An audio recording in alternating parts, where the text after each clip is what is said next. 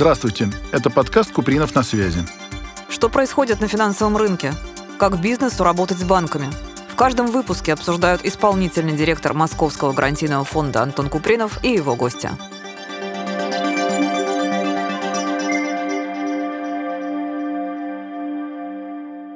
Добрый день, дорогие друзья. С вами исполнительный директор Московского гарантийного фонда Антон Купринов и мой гость, генеральный директор аналитической компании «Эксперт Бизнес Решения» Павел Митрофанов. Павел Митрофанов возглавляет экспертный совет по листингу ценных бумаг Санкт-Петербургской биржи, является членом экспертного совета по листингу Московской биржи, а также входит в экспертный совет Банка России по рынку долгосрочных инвестиций и экспертный совет подкомитета Государственной Думы по устойчивому развитию и зеленому финансированию. В 2021 году он возглавил аналитическую компанию «Эксперт бизнес-решения». Павел, здравствуйте. Здравствуйте, Антон. Может быть, еще пару слов о себе скажете, чтобы слушатели подробнее знали? Мне кажется, важно добавить, что почти всю свою сознательную жизнь я занимался кредитными рейтингами в Экспертра. Это наше старейшее агентство в стране. Ну и в этом смысле много всего повидал, да, начиная от крупного бизнеса и заканчивая очень мелким бизнесом, которому так или иначе нужны деньги. Поэтому, я надеюсь, интересно сегодня поговорим. Прекрасно. А что сейчас в целом происходит на рынке кредитования малого и среднего предпринимательства? Ведь оно последние три года росло,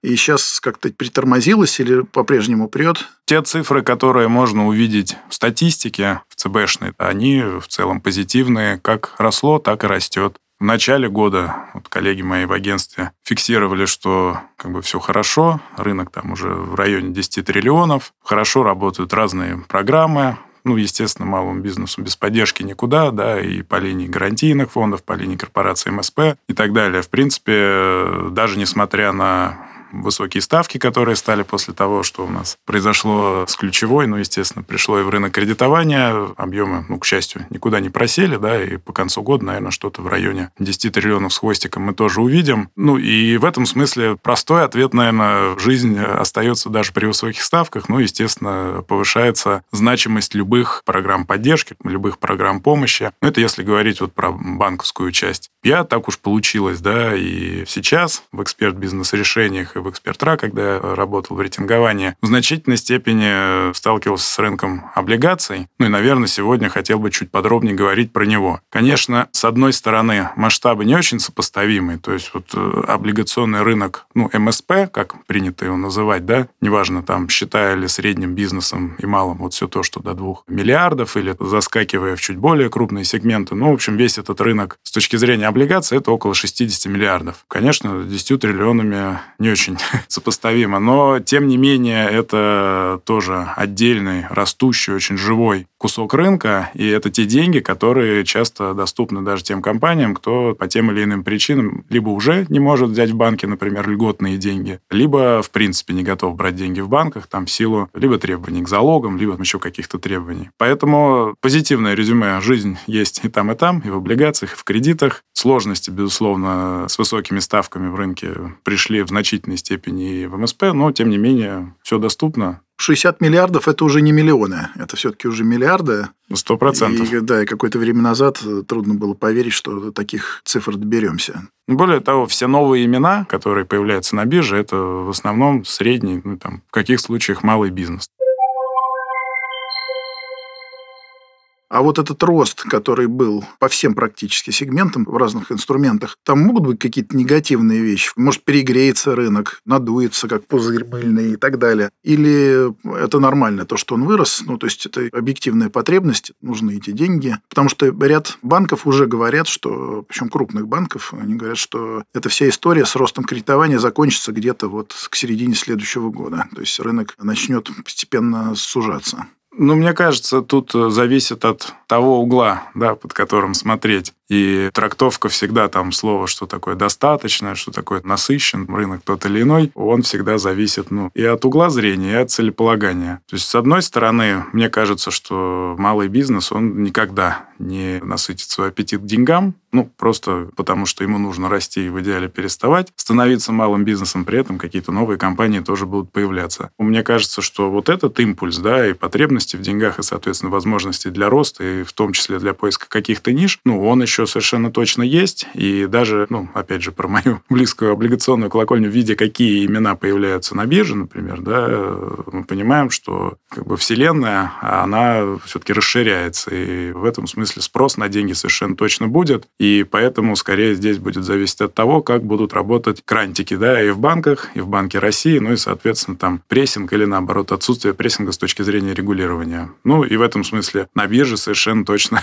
денег еще много, и там этого регулирования меньше. Ну и, собственно, потенциал для роста там получается большой, даже вне зависимости от того, что будет происходить на банковской стороне. Ну, то есть облигационная история – это уже реальная альтернатива банковским кредитам, то есть она уже есть, и она будет двигаться наверх, потому что она двигается с нуля по факту. В терминах нескольких лет, да, по большому счету, по большому счету с нуля, и по большому счету любые внушительные там цифры приростов, которые мы видим, это, ну, да, по большому счету эффект низкой базы, потому что, грубо говоря, все, что до триллиона, это пока еще будет низкая база.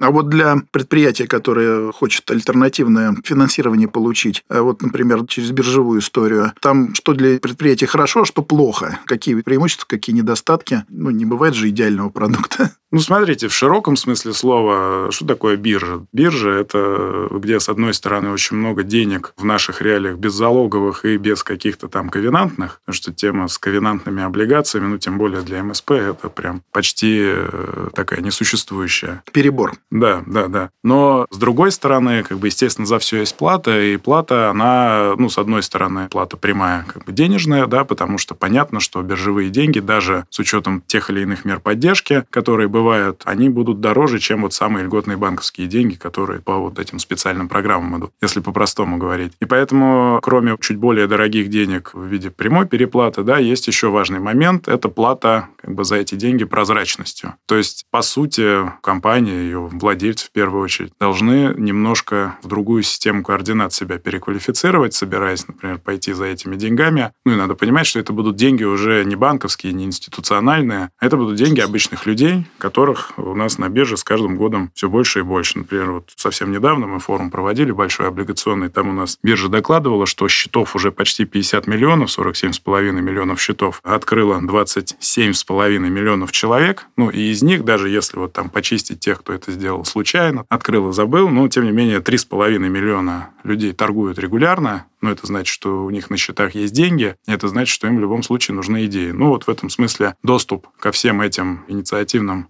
товарищам, да, он сопровождается необходимостью что-то показывать, что-то рассказывать, э, соблюдать определенные стандарты с точки зрения отчетности, с точки зрения дисциплины, в конце концов, да, потому что это популярная ситуация, когда малый, средний бизнес, да, он привык жить как бы своими такими короткими бизнес-спринтами, и э, столкновение вот с этим миром, где, оказывается, есть какие-то правила, стандарты, чистота, внимание и даже вопросы про их отчетность, про их цифры, про их бизнес, вот он может вызвать на старте даже непонимание. Но, как правило, все, кто этот путь проходит от начала до конца, идеи, а не сходить ли нам на биржу, не занять ли денег там до, собственно, выпуска, да, со всеми подготовительными элементами, конечно, уходить с этого рынка никто никогда не хочет, потому что эти деньги, ну, в отличие от банковских, это то, что любят участники рынка говорить, это свобода, да, это деньги, которые идут в бизнес в широком смысле слова, даже если планы меняются, то понятно, что инвесторы не прибегут тут же сказать, не, верни, пожалуйста, все назад, там у тебя какой-то не вполне целевой характер, как мы думали, да, то есть понятно, будут вопросы, понятно, могут быть вопросы, например, при любом следующем размещении, но тем не менее вот фундаментальная история без залоговых таких, ну, бланковых, что ли, денег, да, она работает, она привлекательна, и, конечно, в том числе поэтому все растет, все развивается. Ну да, получается, вот вы меня поправите. Получается, что когда предприятие получает кредит или готовит свой выход на биржу, у них на первом этапе трудозатраты будут ну, одинаково или приблизительно одинаково, а вот потом, после того, как событие состоялось, выпуск прошел и кредит получен, с кредитом надо много еще дополнительно работать, соблюдать ковенанты, как вы сказали, переоформлять залоги, обороты направлять на счета, следить за этим. Вот. А в случае с э, выпуском там этого не надо делать, то есть администрирование сводится сводится ну, практически к нулю. Только вовремя плати, получается.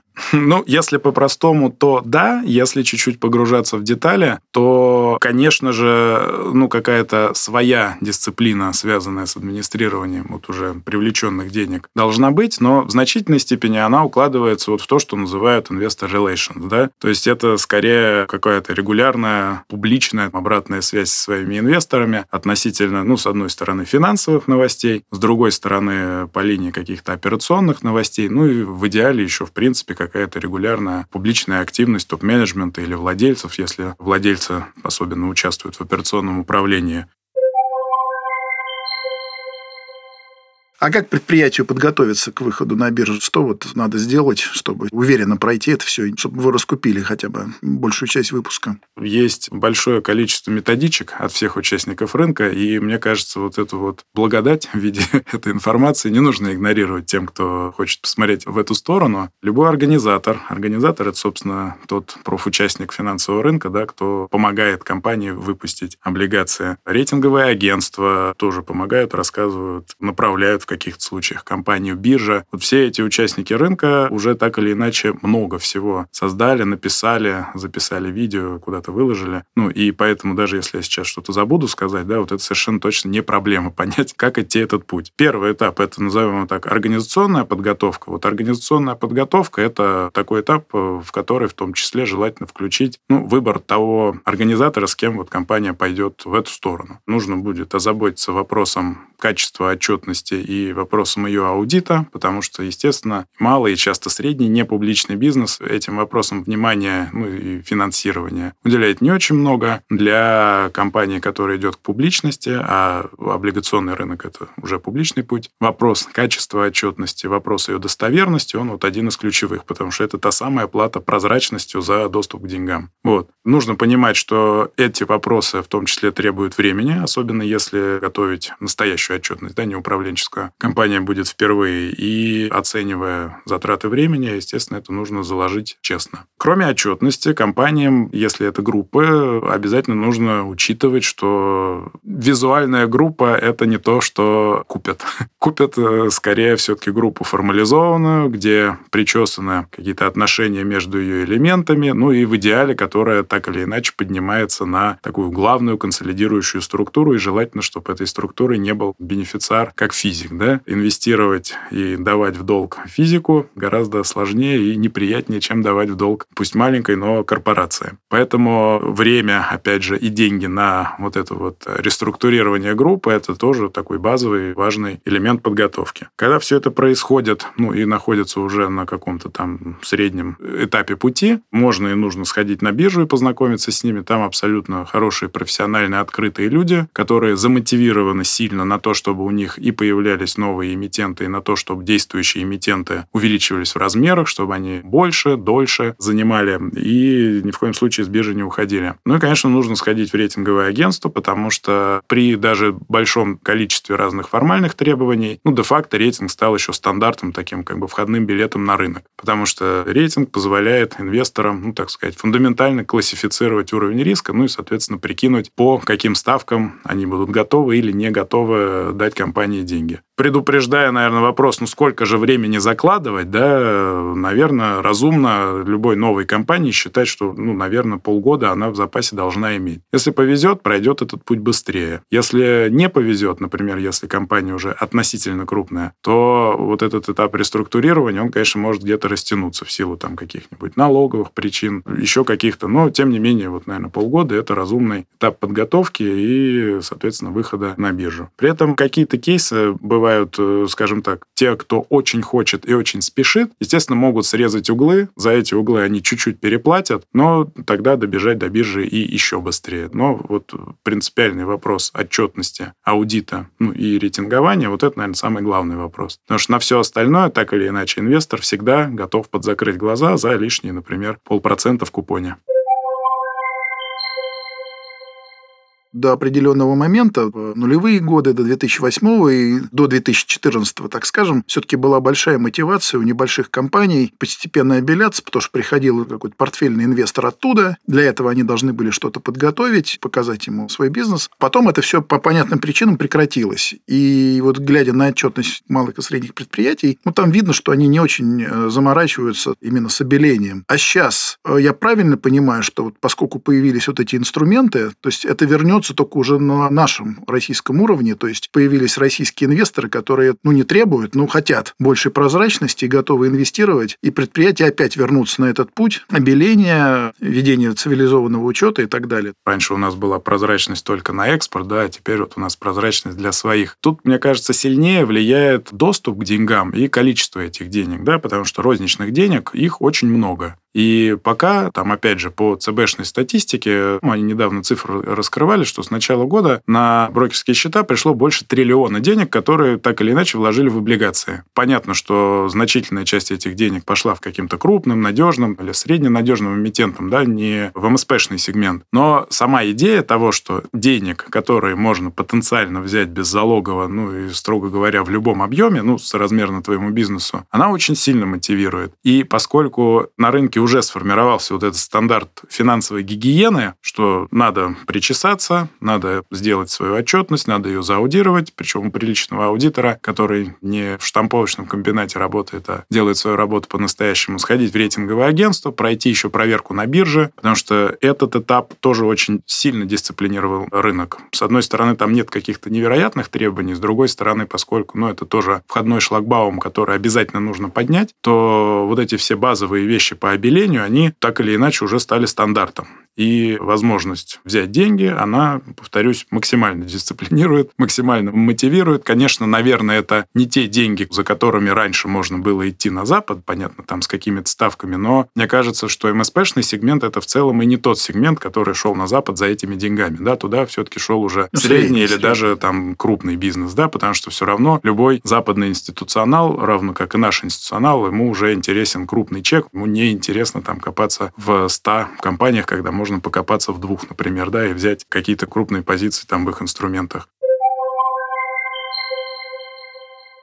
Грустной теме. Ведь дефолты уже были по выпускам облигаций для МСПшников. Немного, но было. Да? Там, как вы считаете, это не испортит обедню, как говорится, и эти компании, они выплывут или все-таки свалятся в банкротство и так далее? Или будут разные истории? Дефолты – это такая история, она, с одной стороны, живая, с другой стороны, она сейчас в какой-то степени искусственная. Поясню, почему. Вот упомянутые мною фильтры, в первую очередь биржевой фильтр, они работают работали настолько, скажем так, хорошо, что в основном компании, ну, риск дефолта или риск там даже мошенничества, ну, в общем, любой значимый риск, в которых был бы высок, они по тем или иным причинам до рынка просто не доходили. И кроме биржи здесь еще, наверное, важно и позитивно можно похвалить работу всех организаторов. Потому что, конечно, для каждого организатора любой дефолт его эмитента – это как бы небольшая, но такая черная галочка, которую, конечно, забудут инвесторы после любого нового удачного размещения и э, возможности заработать на нем. Но, тем не менее, да, и которые в профессиональном сообществе никто не любит себе вешать, и у которых всячески любая там команда хочет избежать. И в этом смысле вот этот хвост наиболее рискованных эмитентов в рынке, который, наверное, мог бы быть, если бы он был гораздо более либеральным у нас. Вот его нет. Какая часть этих компаний находится в банках, которые риски все закрыли себе залогами. И, наверное, то, что могло бы вылиться дефолтами в облигационные облигационный рынок не вылилось в них, потому что так или иначе эти ситуации разруливаются в банках. Где-то залоги подложили, где-то залоги забрали, да, где там не смогли передоговориться, где-то что-то подвинули по срокам. На бирже срок подвинуть нельзя, ну, то есть его подвинуть можно, но дефолт будет зафиксирован. Те же дефолты, которые происходят, происходили и произойдут, ну, их, э, с одной стороны, действительно мало, и с другой стороны, вот этот э, огромный навес денег, который есть в рынке, он пока, строго говоря, проглатывает в том числе любые проблемные, ну, почти любые любые, проблемные истории. То есть даже проблемному эмитенту в целом несложно рефинансироваться, ну, например, в большем объеме ценой, ну, там, одного-двух лишних процентных пунктов ставки. Если говорить про какую-то тенденцию, ну, тенденция, к сожалению, примерно такова, что если компания по-настоящему вошла в дефолт, ну, грубо говоря, потому что у нее кончились деньги, то шансов выйти из этого дефолта, ну, вот по опыту, да, у нее будет мало. Скорее всего, она дальше уедет в банкротство. Ну, и особенно если там есть сочетание, например, и биржевых, и банковских денег, то понятно, что банки выдернут свои залоги, ну, и, собственно, тогда от компании вообще ничего не останется. Ну, при этом бизнес как таковой, наверное, так или иначе дальше сможет работать, может быть, с новыми владельцами, может быть, там еще в каком-то формате присоединенного, кому-то проданного и так далее. Но для рынка облигаций, да, это совершенно точно будет такая поставленная точка, ну и потери, которые придется зафиксировать.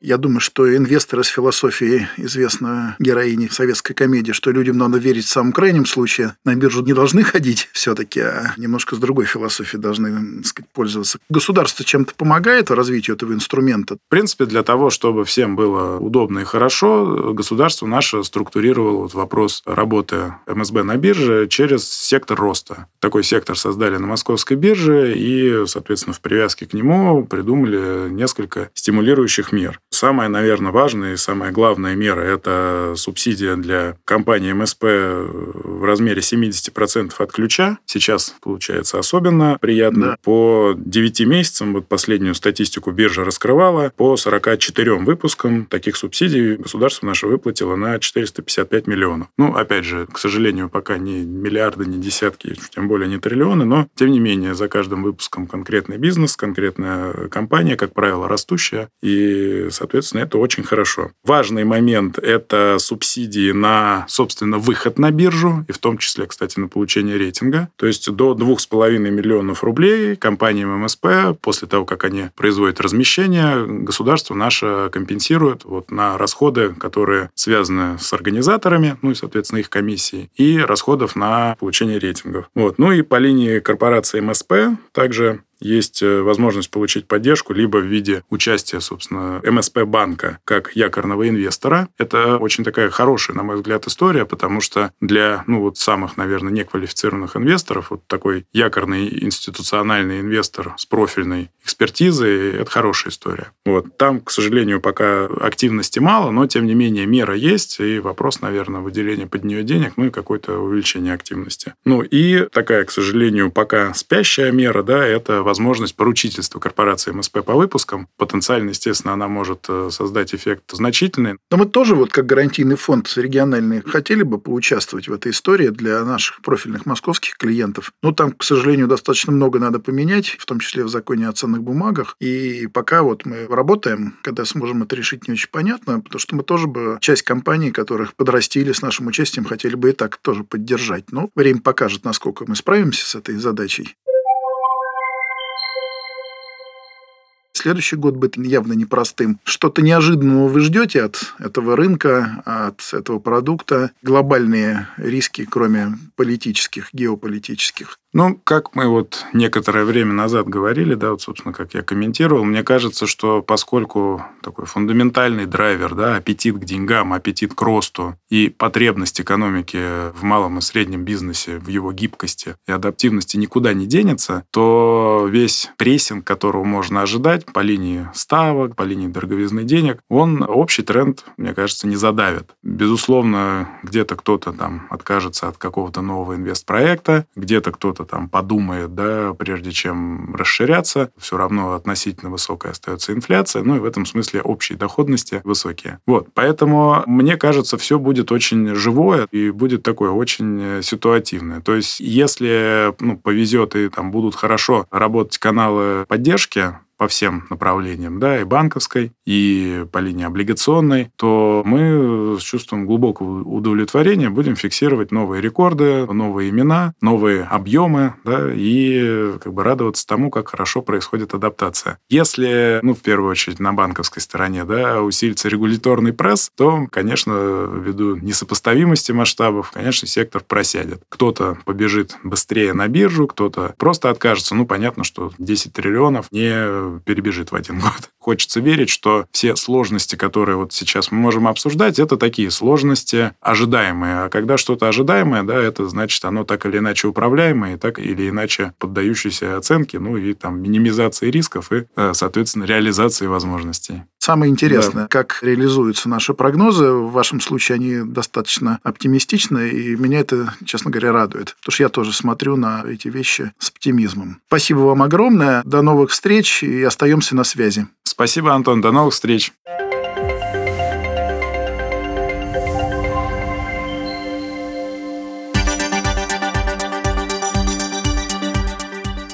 Где предпринимателю найти деньги на свой проект? Что происходит на рынке кредитования? Как компаниям малого бизнеса достичь финансового успеха? Реальные кейсы и профессиональные эксперты в моем подкасте «Купринов на связи». Подключайтесь, подписывайтесь и будем на связи.